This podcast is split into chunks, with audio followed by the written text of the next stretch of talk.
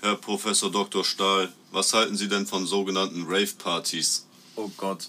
Also tatsächlich, ähm, genau wie schon bei der ein oder anderen Staffel genannt, davon halte ich Abstand. Raven ist für mich was ganz was ekelhaftes. Also ich gehe ja gerne das Tanzbein schwingen.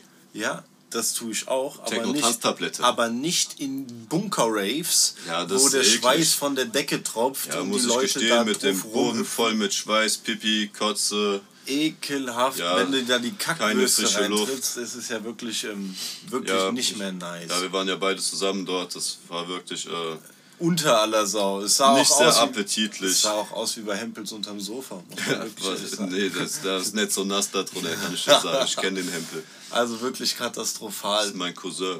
Davon halte ich Abstand. Gepflegte Raves ähm, bei tollen Veranstaltungen kann man sich mal Ja, um im Wald zu sein.